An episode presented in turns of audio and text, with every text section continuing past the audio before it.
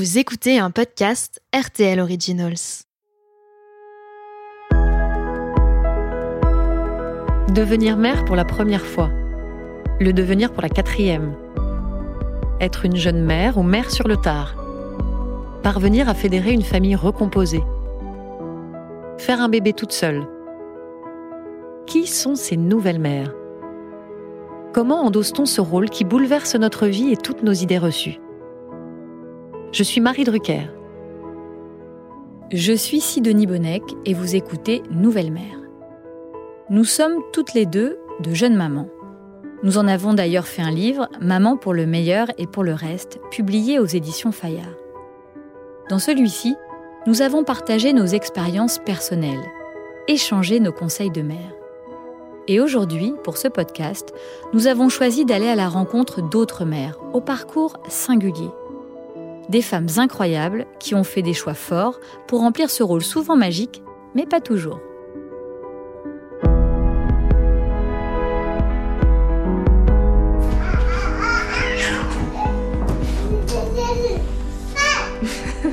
Chérie, viens me voir. Viens, viens, viens, viens, viens. Dans cet épisode, je suis allée à la rencontre d'Elia. Nous nous sommes rencontrés plusieurs fois chez elle et en studio. Elle a 45 ans son témoignage m'a bouleversée car après un divorce, sans avoir réussi à tomber enceinte, Elia a décidé de faire congeler ses ovocytes, puis de faire un bébé toute seule, à 43 ans. Et c'est la meilleure décision que j'ai prise dans ma vie. Moi qui ai eu un enfant à 40 ans, sans aucune difficulté, je me suis demandé ce que j'aurais fait à la place d'Elia. Aurais-je osé me lancer toute seule dans ce parcours du combattant Je suis pratiquement sûre que non ça reste un parcours qui n'est pas évident. Il faut être hyper prête. C'est vraiment difficile physiquement, émotionnellement, euh, psychologiquement, parfois financièrement, etc. Il faut être hyper prête. Et même quand on pense qu'on l'est, euh, il y a encore beaucoup de surprises. Comment endosse-t-on ce rôle de maman toute seule, alors que toutes les représentations culturelles mettent en avant des couples? Se sent-elle différente dans le regard des autres, jugée par la société? Comment assume-t-elle son choix et cette situation si particulière? Aujourd'hui, Elia est maman d'Elon, un petit garçon de 18 mois. Et mon petit acrobate là. Et je suis ravie de partager avec vous son histoire dans Nouvelle Mère.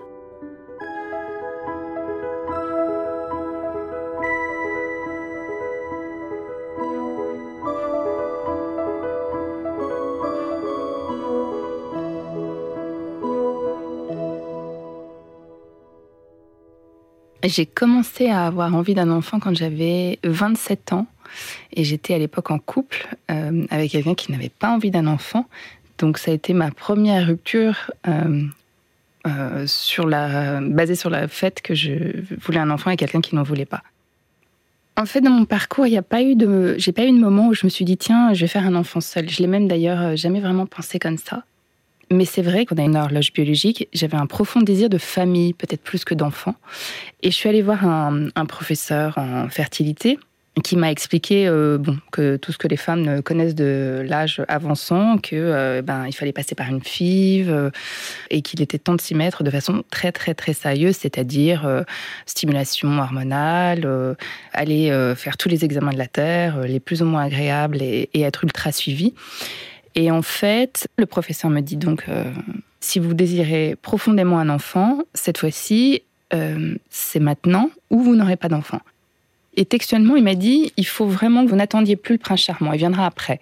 Et c'était un déclic en fait, parce que je pense que euh, j'avais pas vraiment envie de voir les choses en face. J'avais envie de, de, croire que j'allais rencontrer quelqu'un, avoir un enfant. Enfin, j'étais dans un schéma classique qui était aussi celui de mon éducation qui pesait beaucoup, euh, qui comptait en plus de peser.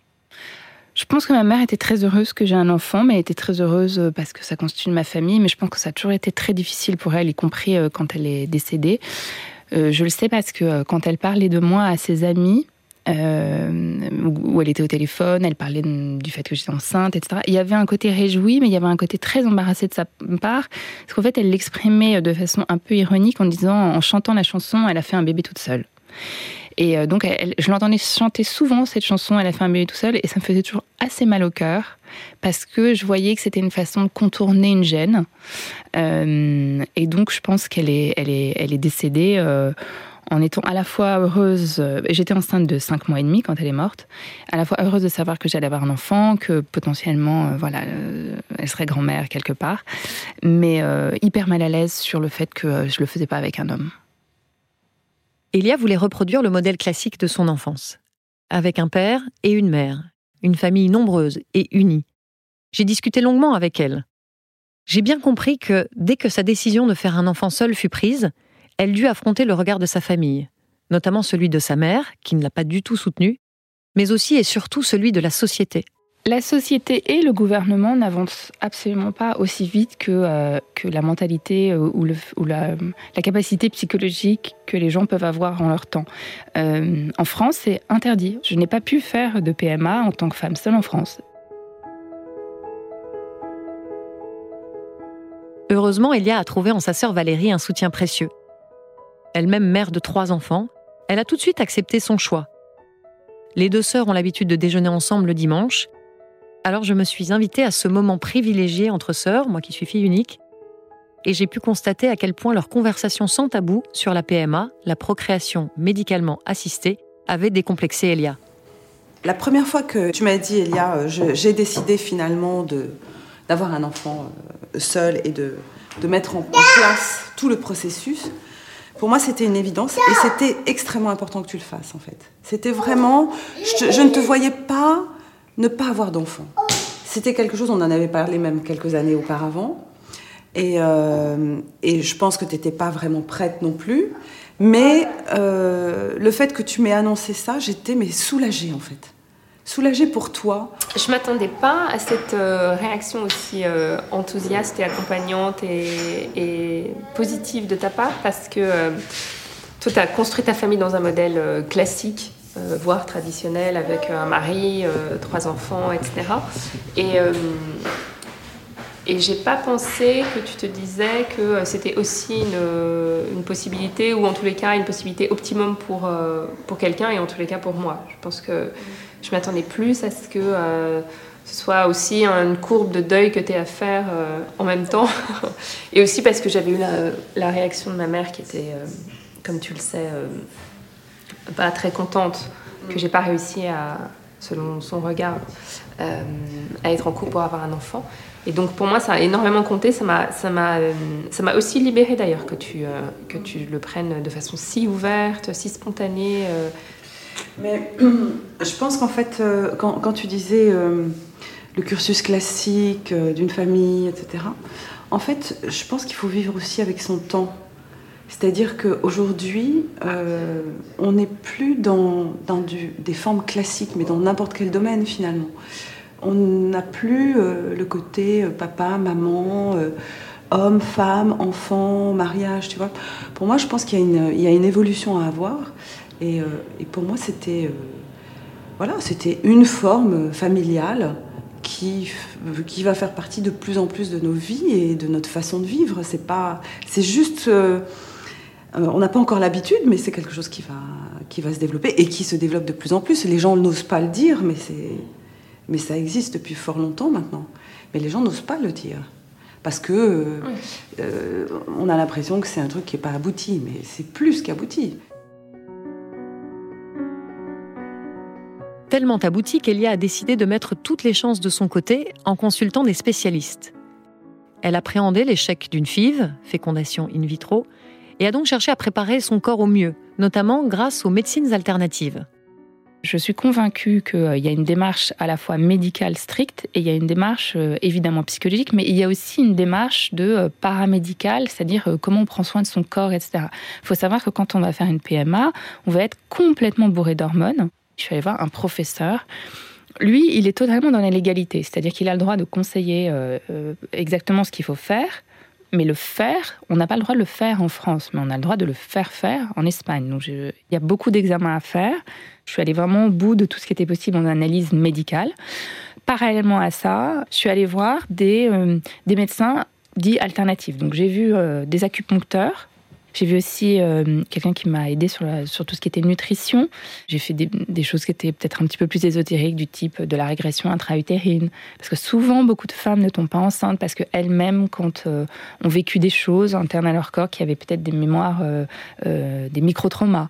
Donc voilà, donc j'ai vu ça. Et enfin, aussi, j'ai vu une ostéopathe pelvienne.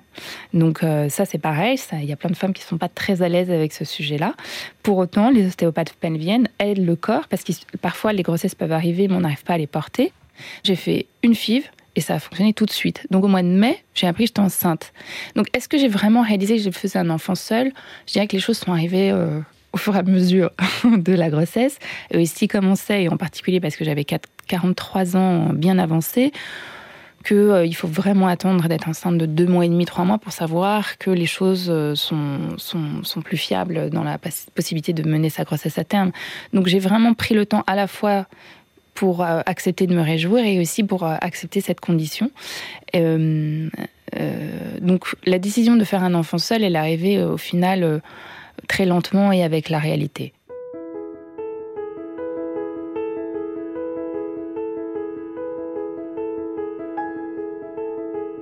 Elia m'a confié avoir été très rapidement au cours de sa grossesse submergée de questions, de doutes, d'interrogations. Peut-on traverser seule une telle aventure?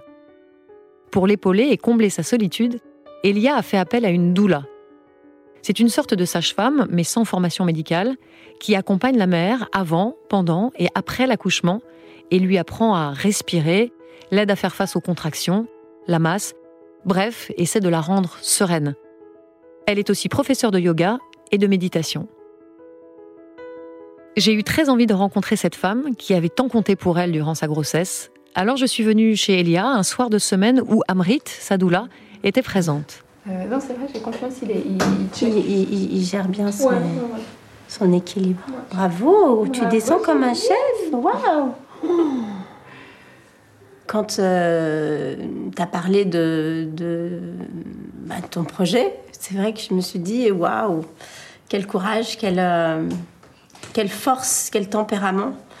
Et euh, tu avais, une détermination, une foi, et en même temps, je sentais aussi une grande vulnérabilité parce qu'il y avait un monde inconnu et qu'il me semblait que tu étais plutôt quelqu'un un peu dans le contrôle. Quand je t'ai rencontrée, j'étais enceinte de, de deux mois et avec un, deuil qui restait à faire sur le fait qu'il n'y ait pas de père à la naissance de Helen.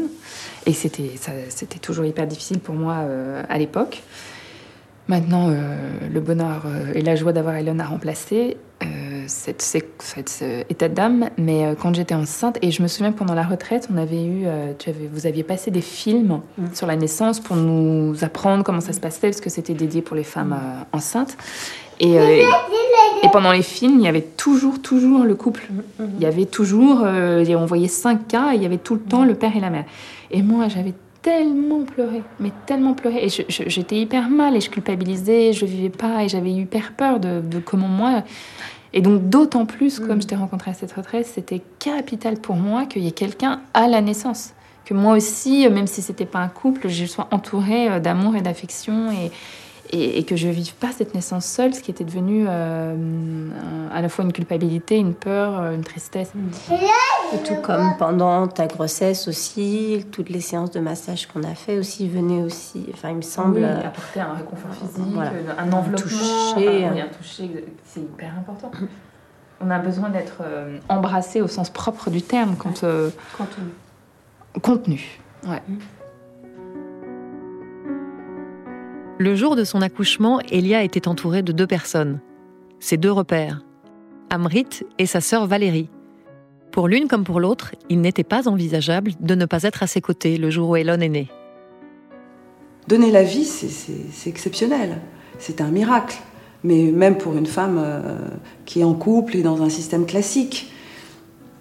Mais de cette façon-là, c'est encore plus un miracle, évidemment, parce que c'est vrai qu'il y a tout ce processus qui est un peu plus complexe. Mais et de, pouvoir être là et faire partie de ce miracle, c'était mm. c'était fabuleux.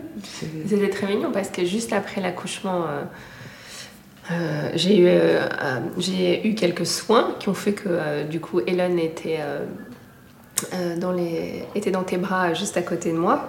Et moi, je ne pouvais pas euh, m'occuper de lui euh, juste, juste après. Et donc, toi, tu étais en train de lui parler et il te regardait hypnotisé. Donc, déjà, il y avait un rapport marraine Elon qui se mettait en place qui était très intense. Elia et Amrit se remémorent, elles aussi, ces beaux souvenirs de la naissance d'Elon. Au moment de la naissance, c'était un moment totalement magique. Mm. Totalement magique parce que partager le, l'instant, il n'y a pas d'autre mot que magique, de la sortie d'un être de son corps. Et il y avait ma sœur et Amrit. Et c'était un vrai voyage initiatique. Tu étais là avec parce ma que c'était, c'était, quand même un long processus. 32 heures. Ouais, c'est ça, 33 heures. Et, euh, et, on est passé par plein d'étapes. Et euh, même à revenir ici, euh, à la maternité, on te disait non, mais vous n'êtes pas assez dilaté maintenant pour revenir. Oui, toi, t'as dormi avec moi, du dormi avec toi. Je me souviens que c'était pas évident pour toi d'accueillir quelqu'un dans ton lit, mais je dis, moi, je ne peux pas euh, t'accompagner dans tes contractions. Si je suis à l'autre bout de l'appartement, il faut que je sois avec toi. Et donc, ça fait tellement mal. Voilà, voilà. Je fais très en chien de fusil comme ça, j'étais dans son dos, dans ses reins. Et ça, c'était surréaliste pour toi. Je sentais d'accepter une telle situation. Et en même temps, c'était tellement naturel. C'est mon cœur Oh oui, mon cœur. Hein. C'était bien hein, d'avoir. Bah voilà, on, vit, on, vit, on a vécu des, enfin, des grands moments d'intimité et dans cette période cruciale qui, qui, est tellement déterminante pour, dans la vie d'une femme, d'un couple s'il y a, et dans la vie d'un être à, venir. Ouais. ouais. Voilà. Et aussi, après, quand euh, Elon il avait quelques jours, tu as commencé à venir dormir à la maison parce que moi, physiquement, je tenais pas du tout. J'étais mis dans un état de fatigue avec les 33 heures de l'accouchement, euh, mon âge, euh, la tonne de procédures médicales, hormones et compagnie que j'avais eu avant. Moi, je, je, physiquement, j'étais, j'y arrivais plus. Et toi, tu venais me soulager de ce petit boubou et, et qui avait quelques jours et quelques semaines et j'aurais pas pu le laisser à quelqu'un d'autre que qu'à toi. Vrai Et il dormait dans tes bras, tout doudou. Il, il entendait les, les, mantras. Il avait des mm. massages. Tu m'as aidé à lui donner son premier bain, tu te souviens? Parce que j'avais peur. Ouais.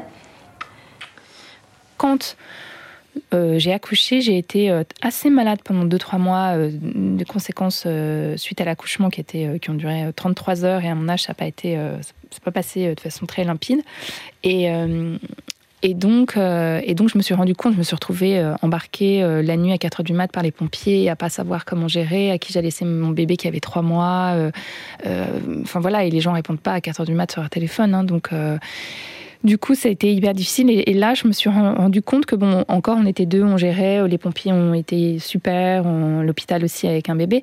La seule chose, c'est que si, en l'occurrence, mon fils a 2-3 ans, il va être conscient de tout ça. Je l'ai accueilli dans une famille un peu atypique où il va devoir, euh, ben, comme nous, mais gérer une, histoire avec euh, euh, quelque chose de spécial. Et est-ce que vraiment, en plus, je vais lui imposer de éventuellement avoir d'autres contraintes, de ne pas vivre sa vie de façon épanouie? En écoutant Elia, je me rends compte des difficultés que peut impliquer le fait d'élever un enfant toute seule. Tout comme cela peut être le cas pour une mère ou un père célibataire d'ailleurs. Mais lors de nos conversations, j'ai réalisé à quel point elle était aussi attachée aux nombreux avantages de sa situation de mère seule. C'est la meilleure décision que j'ai prise dans ma vie. C'est la meilleure décision que j'ai prise dans ma vie. Et même en fait, aujourd'hui, je m'aperçois qu'il y a des bénéfices collatéraux à être maman seule, euh, phénoménaux. C'est-à-dire, par exemple, euh, mon enfant est élevé dans une paix complète. C'est-à-dire qu'il a vu sa première dispute, je pense, quand il avait six mois, que je me suis engueulée euh, avec quelqu'un de ma famille euh, brièvement, euh, parce qu'il n'avait jamais assisté à une dispute. Alors je dis pas que c'est bien de, préserver à ce point ses parents, mais au final, c'est un enfant qui a hyper confiance en lui, qui est hyper joyeux, qui va vers tout le monde, qui est hyper équilibré, qui dort quand c'est le moment, qui s'alimente extrêmement. Il est, il est vraiment particulier, il est très très très éveillé. Et les gens sont très étonnés souvent de son comportement, d'une plus que normale, hyper sympa, hyper sociable.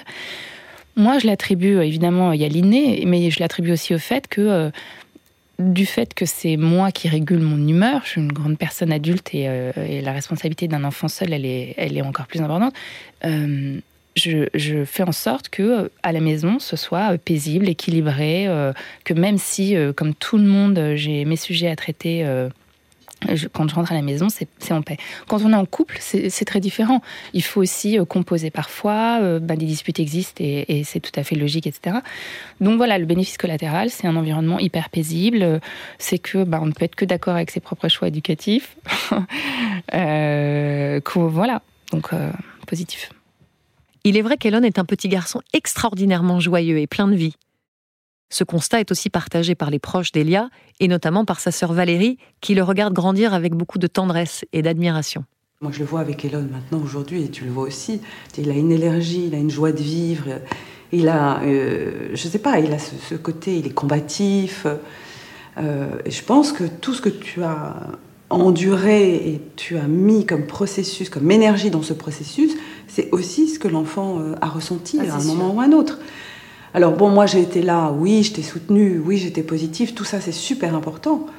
Mais euh, je pense que c'était, euh, c'est pas seulement au moment où tu as, mis l'embryon euh, en toi pour que ça se développe, mais c'est aussi toute la préparation corporelle que tu as eue au départ. Et ça, moi, tu vois, c'était vraiment toi avec toi-même. Je pouvais pas faire grand-chose. c'est sûr c'était voilà, c'est des moments euh, compliqués où tu vois ton corps se transformer, tu t'acceptes pas forcément. Et même s'il évolue dans une famille atypique, Elon est un enfant qui a l'air tout à fait équilibré. D'ailleurs, Elia lui parle beaucoup. Elle aborde tous les sujets, et notamment celui du statut et de la place de son père. Alors on va lire Mon imagier tourbillon. Regarde. Alors on a quoi? Regarde. Totam et Lily. Alors, il y a Totam, il y a Lily. Ah, ça, c'est quoi? La maison. Ah, voilà. Alors là, on a, regarde, regardez son à table. Totam a deux ans. Bon anniversaire, Totam.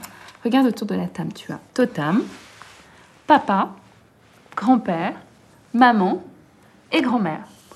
Bon, alors nous, on est un peu différents. On a une famille un peu différente. On a toi, maman.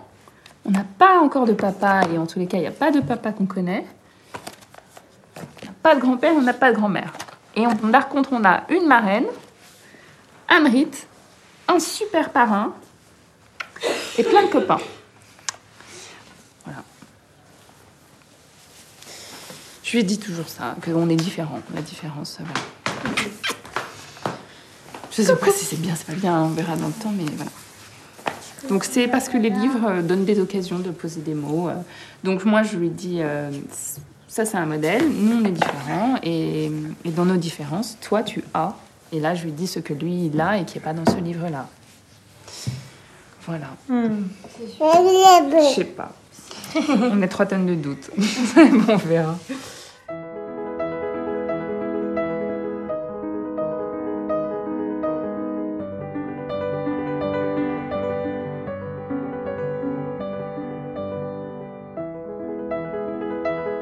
Il y a une autre chose qui est très importante que j'ai faite, qu'on m'avait conseillé et, euh, et, ça m'a beaucoup mis en paix avec, euh, avec Elon, c'est que je lui ai écrit un, petit journal.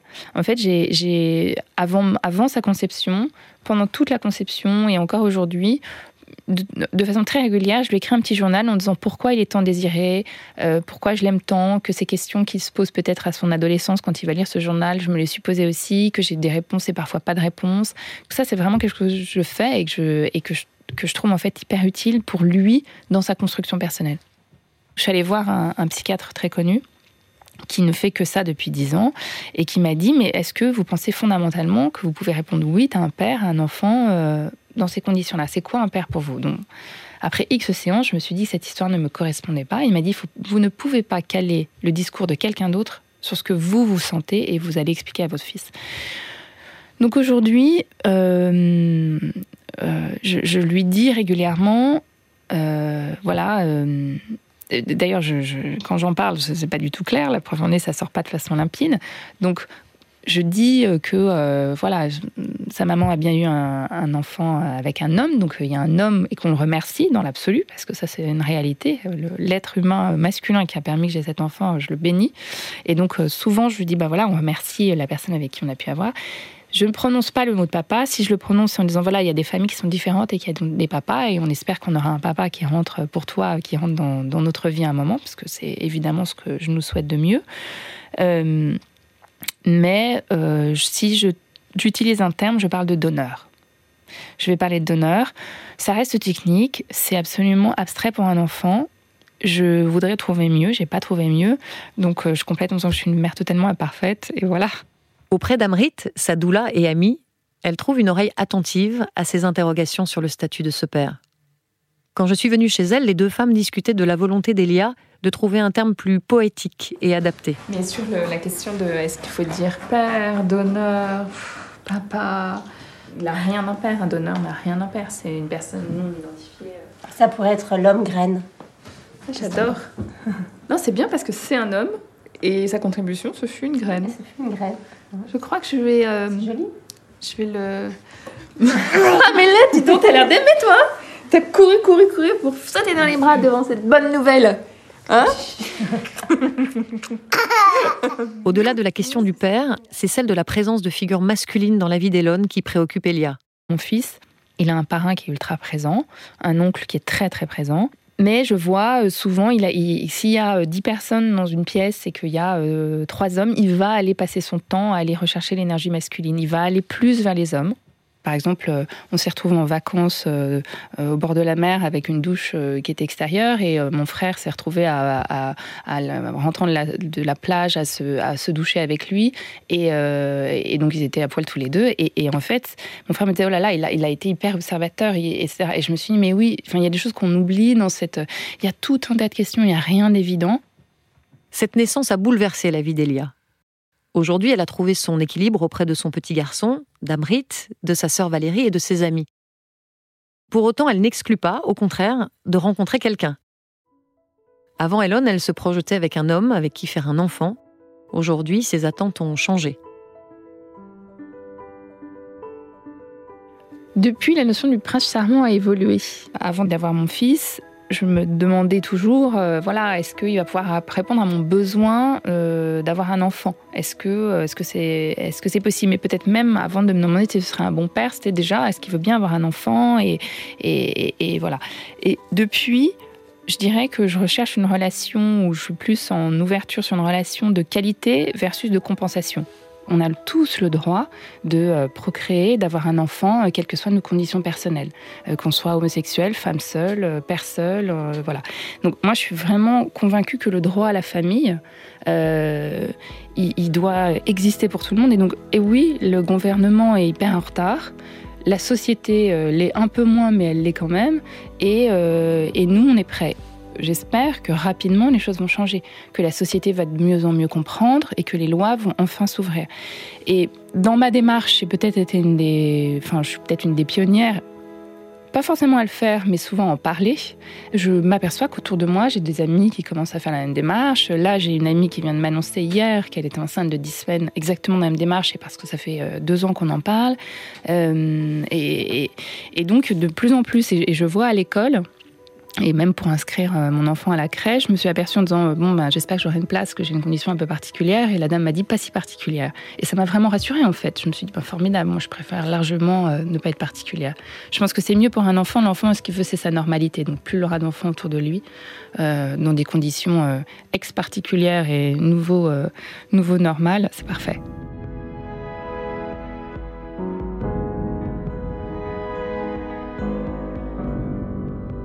Depuis notre rencontre, Elia n'a pas encore rencontré celui avec qui elle a envie de partager sa vie.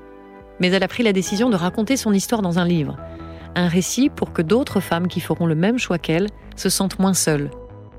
Et surtout un témoignage vivace de cette merveilleuse aventure qu'Elon pourra lire quand il sera plus grand.